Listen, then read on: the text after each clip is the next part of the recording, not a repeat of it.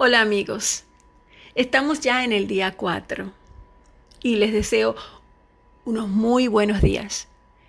Espero que el día de ayer haya sido un día de mucho fruto y que hayan tenido realizaciones, experiencias de la grandeza de Dios en sus vidas. Sabes que estamos pasando por momentos bien turbulentos, momentos donde hemos, eh, o hemos estado experimentando enfermedades, eh, tristezas, conflictos, preocupaciones. Y como ya hemos hablado en las dos anteriores eh, reflexiones, han sido momentos donde las personas han estado un poco asustadas, temerosas. Pero el Señor nos sigue hablando de lo que es su paz de lo que es la certeza del amor de Él en nuestras vidas. Y estaba leyendo el Salmo 27, 27, 3 al 4, donde dice, aunque un ejército acampe contra mí, no temeré, no temerá mi corazón. Aunque contra mí se levante guerra, yo estaré confiado. Una cosa he demandado a Jehová y esta buscaré, que esté yo en la casa de Jehová todos los días de mi vida para contemplar la hermosura de Jehová y para inquirir en su templo. Es, es muy reconfortante el, el entender que Dios está con nosotros siempre y que podemos pedirle cualquier cosa, porque no importa la situación, Él está ahí. No es casualidad, porque en las cosas de Dios no hay casualidades en nuestra reflexión del día 2 y del día 3 estemos enfatizando todo lo que es la grandeza de Dios ante la presencia de, de dificultades y de situaciones difíciles, porque muchas veces no entendemos que el plan de Dios permite ciertas cosas y nos está llevando, nos está, nos está poniendo, colocando en esa situación o en, ese, o en esa posición donde nosotros vamos a, a ser parte del plan de Dios. Y aunque pensemos que no lo estamos siendo, ya lo somos. Ya lo somos, pero no estamos conscientes de ellos. Eh, leí en alguna ocasión sobre un concurso que hubo en relación a lo que era la paz. Se realiza un concurso de pintura el premio lo iba a obtener el artista que mejor representara lo que era la paz. El tercer lugar se lo otorgaron a la pintura de un hermoso campo. Este campo tenía distintos tonos de verde que se entremezclaban unos con otros. Allí se destacaban frondosos árboles, algunos estaban cargados de frutos y otros estaban impregnados de flores. Mil colores se veían en las hojas. el, brillo del sol, todo era precioso. En el fondo se levantaban imponentes montañas salpicadas con erguidas palmeras. En la pintura que obtuvo el segundo lugar, se podía observar un perfecto mar sereno en un hermoso juego cristalino, el cielo y el mar se hacían uno y los rayos del sol entre las nubes parecían finas pinceladas de miel. Y todo el que se detenía a, ver esta pintura fantaseaba porque era tan bonita, era tan real. Y se sumergían en, el agua y quedaban atrapados en ese remanso de, de una quietud total. La sorpresa mayor se la llevaron todas las personas al ver que la pintura que ganó el primer lugar era una pintura que estaba representando un huracán. Se podían ver los violentos vientos, las casas destrozadas, los escombros volando, los vehículos volcados y los árboles caídos. Y mucha gente que miraba el, el, cuadro se preguntaba, pero ¿por qué este cuadro obtuvo el primer premio? ¿Por qué este cuadro puede estar representando la paz. Pero sabes qué? Para los que eran buenos observadores pudieron entender por qué. Y era que en la rama de uno de los árboles más destrozados, más caídos, había un pajarito azul. El pajarito se sentía feliz y estaba cantando. Así es. La verdadera paz consiste en que, aunque haya pérdidas, la persona puede cantar y experimentar gozo. El apóstol Pablo declaró que él había aprendido a contentarse y a estar satisfecho sin importarle cuáles fueran las circunstancias. El gozo por encima de la pérdida es un lugar maravilloso donde podemos estar. La paz y el contentamiento son los mejores refugios para el dolor emocional. Creo que tú llegarás a cantar aunque te sientas en el ojo del huracán que podrás cantar igualmente que el salmista cuando dijo, en cuanto a mí, yo cantaré de tu poder, cada mañana cantaré con alegría acerca de tu amor inagotable, pues tú has sido mi refugio, un lugar seguro cuando estoy angustiado. Oh fortaleza mía, a ti canto alabanzas porque tú, oh Dios, eres mi refugio, el Dios que me demuestra un amor inagotable. Salmo 59. Yo reconozco, reconozco que, que, hay pérdidas que nos hacen sentir nuestro vaso tan lleno de dolor, que la felicidad, el sentido de bienestar y el deseo de manifestar un cántico nuevo se ve muy lejos.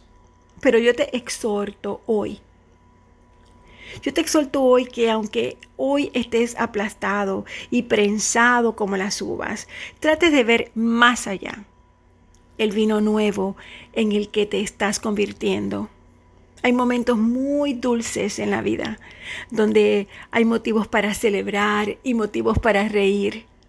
Pero también hay otros momentos en los que se asoma la puerta ese dolor emocional de la pérdida, donde puede tenerse la sensación de que las cosas van tan mal que nuestra vida se vuelve un caos, de que está ocurriendo lo inexplicable o lo que no merecemos. Es la paz y el gozo una posibilidad dentro de nuestros quebrantos. ¿Tú crees que podría ser la paz y el gozo una posibilidad? Yo te digo que todo tiene que ver con una decisión. Ante las pérdidas hay que tomar una decisión y yo me rindo o me levanto. Las pérdidas son inevitables, pero lo que, estás, lo que estas representarán en nuestra vida es una elección. Yo te recomiendo creer que encontrarás los tesoros de gozo, de bendición y de propósito en las pérdidas. Las pérdidas tarde o temprano tocarán a tu puerta y esta es la realidad de nuestras vidas. Ya hablamos de eso un poco ayer, pero hoy yo quiero verlo, yo quiero que lo veas desde otra perspectiva, desde el punto de vista de lo que es ganar a través de la pérdida. Porque vivimos en la tierra todavía todavía no vivimos en el cielo. Si esperamos vidas perfectas, viviremos en un permanente estado de desilusión. Mientras estemos transitando por esta interesante ruta llamada la vida terrenal, pasaremos por separaciones, por lutos, enfermedades, escasez y muerte. Pero quedar derrotado frente a ellas es una elección que tú te tomas. El tener la tristeza es algo normal. El perder es normal. El sentirnos eh, abatidos, angustiados, el que nos haga falta las diferentes eh, cosas que hemos perdido. Todo eso es normal. El ser, el ser humano lo puede perder todo, excepto una cosa, la fuerza de elegir lo que las experiencias de la vida significarán. Puede que hayas perdido un ser amado, como les hablé ayer de la pérdida de mi mami, pierdes un ser amado, pero tú eliges sentirte mal o eliges celebrar la vida de esa persona que se fue siendo la persona que esa persona hubiese querido que tú fueras.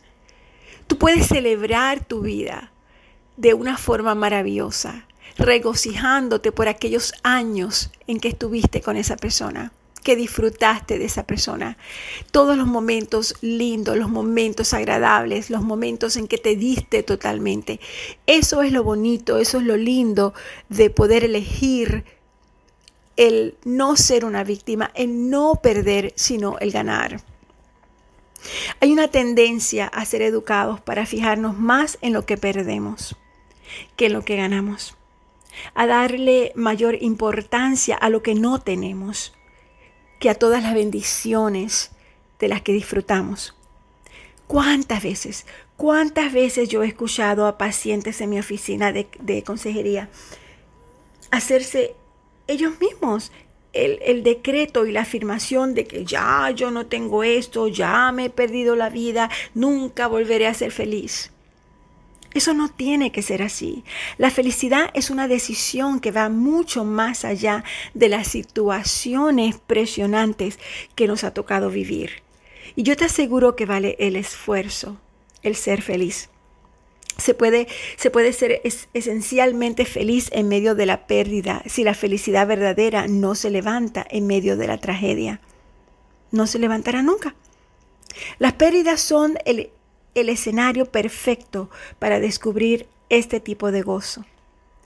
El gozo del que habla la Biblia no es uno en el que estemos libres de pérdidas y de aflicción. El gozo bíblico está inmerso en la crisis, en el caos, en la tristeza, en la carencia, en la oscuridad. Parece una contradicción, pero por experiencia yo te testifico que es una realidad. Es posible experimentar sentimientos de bienestar aún en las tribulaciones. Romanos 5, 3 al 5 dice, y no solo esto, sino que también nos gloriamos en las tribulaciones, sabiendo que la tribulación produce paciencia. Y la paciencia prueba, y la prueba esperanza.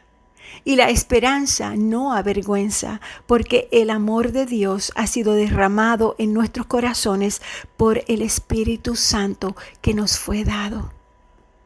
¿Lo ves? La palabra de Dios nos da vida, la palabra de Dios nos enseña cuán grato, cuán maravilloso es el entender esa palabra, el ponerla, grabarla en nosotros y vivirla, hacerla como una fuente, como un río de agua viva. Yo recuerdo que yo escuchaba desde pequeña o desde niña esas personas, los pentecostales, los aleluyas, porque para mí como yo no era para ese tiempo, eh, no, no, estaba en el Señor, no conocía de nada, pero frente a la casa de mi abuela había esta iglesia pentecostal que, que le decían la iglesia de Sabater y, y en esa iglesia pues era una locura de, alegría y de canto y de alabanza. Y recuerdo que decían, el, el amor de Dios y la palabra de Dios corre dentro de nosotros como un río de agua viva. Y yo, una niña apenas, me preguntaba qué significa eso de un río de agua viva. Y sabes qué? Una vez tú entras a los caminos del Señor, una vez tú comienzas a leer la palabra de Dios y una vez tú comienzas a creerla y hacerla tuya, e empiezas a sentir esa vida dentro de ti, porque aún en el medio de la tribulación comienzas a ver cuán maravilloso es el amor de Dios para ti, porque existe una posibilidad, existe una paz que tú no entiendes de dónde viene, pero viene. Existe una manera de tu crecer dentro de la palabra de Dios, porque Dios utiliza cada experiencia para revelarnos sus misterios que están escondidos en los lugares secretos del dolor emocional. Tú sabes, no existen atajos. Nadie quiere curvas, ni peldaños, ni obstáculos o rocas en el camino, porque esas cosas no son llamativas, no son deseadas, pero tienen una razón de ser. Existen para llevarnos a un nivel mucho más alto. La Biblia dice en el Salmo 37 que los pasos de los justos son ordenados por el Señor y esto incluye lo que damos dentro del camino tenebroso. A mí no me gustan los procesos dolorosos. A mí no me gustan las cosas complejas como seguramente a ti tampoco. Por encima de todo, me resisto a las vivencias que envuelvan tránsitos interminables. A mí no me gusta el drama, no me gusta la guerra, las peleas, no me gustan las discusiones. Yo no puedo vivir dentro de un complejo de, dramas y de cosas inciertas. Cuando eso pasa yo me alejo. Yo soy la, la única, o por lo menos de mi mamá y de mi papá. Soy la, la hija mayor. Y yo creo que, que mi vida ha sido siempre un milagro.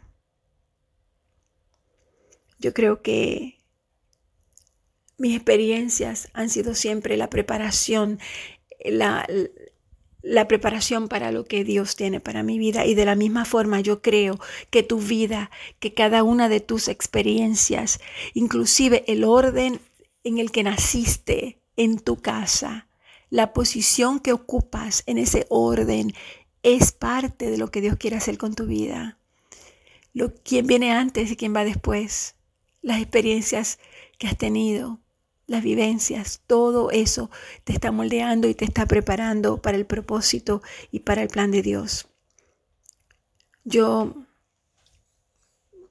en ocasiones yo he elevado oraciones al cielo para que Dios diseñe una ruta a mi manera, cómo deben ser las cosas, cómo debe ser el camino, cómo deben ser las personas.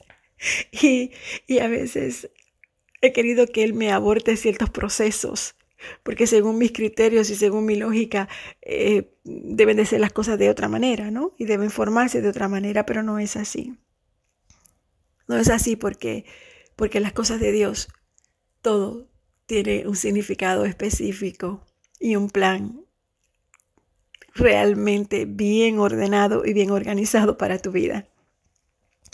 Según entre los caminos del Señor y según he ido creciendo en el camino de Él, yo me he percatado que es maravilloso el hecho de que nada ocurre en mi vida sin una dirección y sin un propósito que me supera a mí misma, porque es un asunto profundo. En cada experiencia de crisis que yo he tenido, yo sé que he crecido y yo quiero que tú te pongas a pensar en el día de hoy todas esas experiencias de crisis en tu vida para que veas cómo, tú, cómo Dios ha trabajado con tu corazón y cómo Dios ha ido moldeando tu carácter y tu ser. Nuestras vidas no siempre serán fáciles, pero en toda ruta caminada hay milagros. En toda ruta que tú caminas hay respuestas, hay sorpresas y la gloria de Dios se manifiesta en todo. La fe y la esperanza dentro de las rutas de la adversidad y del dolor de las pérdidas nos animan a levantar los ojos por encima de los gigantes. Dice la palabra del Señor en Isaías 40, uno de mis versículos favoritos. Los que esperan a Jehová tendrán nuevas fuerzas, levantarán alas como las águilas, correrán y no se cansarán, caminarán y no se fatigarán. Es divino, es maravilloso pensar que la fe y la esperanza nos ayudan a comprender que las batallas no son nuestras, sino que le pertenecen a Dios. Y como es Él quien pelea, de alguna manera va a triunfar. La fe y la esperanza nos dan paz, nos dan seguridad y nos dan descanso. Sin embargo, puede ser normal que ante los momentos duros de la vida nos vamos a turbar y sintamos miedo. Pero nuestro amado Señor Jesús en su parte humana experimentó todo tipo de quebranto y sintió también todo tipo de emociones, así, así igualito como tú lo sientes, igualito como yo lo siento. Pero sabes que Él venció tal y como Él venció de esa misma manera, tú y yo lo podemos hacer. En todas estas cosas somos más que vencedores por medio de aquel que nos amó.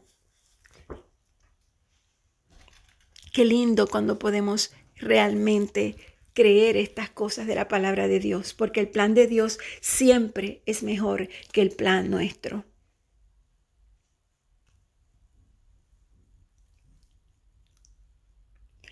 Dar gracias provoca un cambio mental sobre esta situación, sobre cualquier situación en tu vida.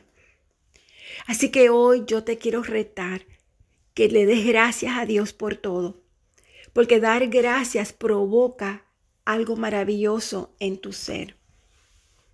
Dar gracias te pone en otro nivel, en el nivel de ganar, no en el nivel de perder. Así que en el día de hoy yo quiero que medites durante todo el día para que comiences a entender que dar gracias es la razón de vivir nuestra. Gracias a Dios porque es maravilloso de la manera como Él ha pincelado nuestra vida. Él es el arquitecto del amor.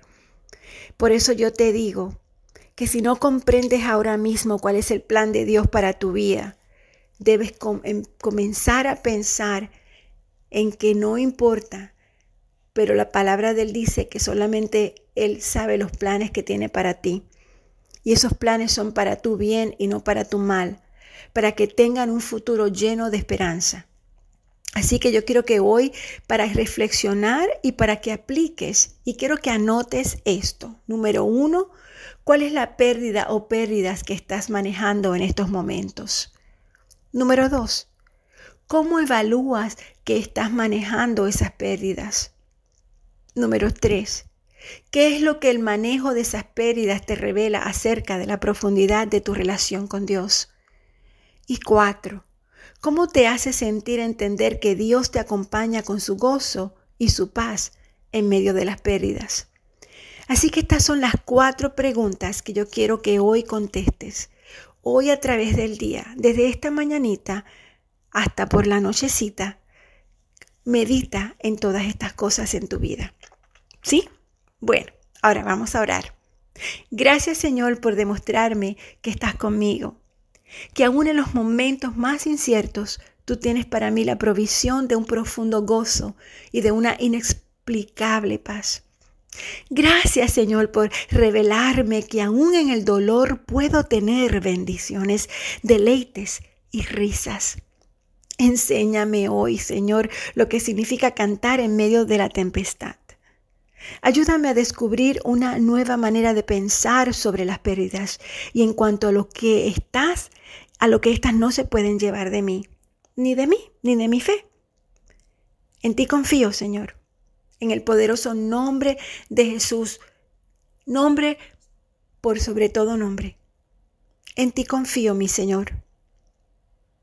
En nombre de Jesús. Amén. Quiero que durante este día que vayas contestando estas preguntas. Las voy a repetir. Número uno, ¿cuál es la pérdida o pérdidas que estás manejando en estos momentos? Número dos, ¿cómo evalúas que estás manejando esas pérdidas? O sea, ¿cómo, cómo estás tomándolas? ¿Cómo, ¿Cómo estás bregando con esta situación en tu vida? Número tres, ¿Qué es lo que el manejo de estas pérdidas te revela acerca de la profundidad de tu relación con Dios? Y por último, ¿cómo te hace sentir entender que Dios te acompaña con su gozo y su paz en medio de las pérdidas? Y si tienes algún talento, alguna forma de expresar, sea una poesía, pintar, cantar, cocinar, no sé, lo que tú creas. Haz algo hoy para Jesús. Pinta algo, pinta un cuadro.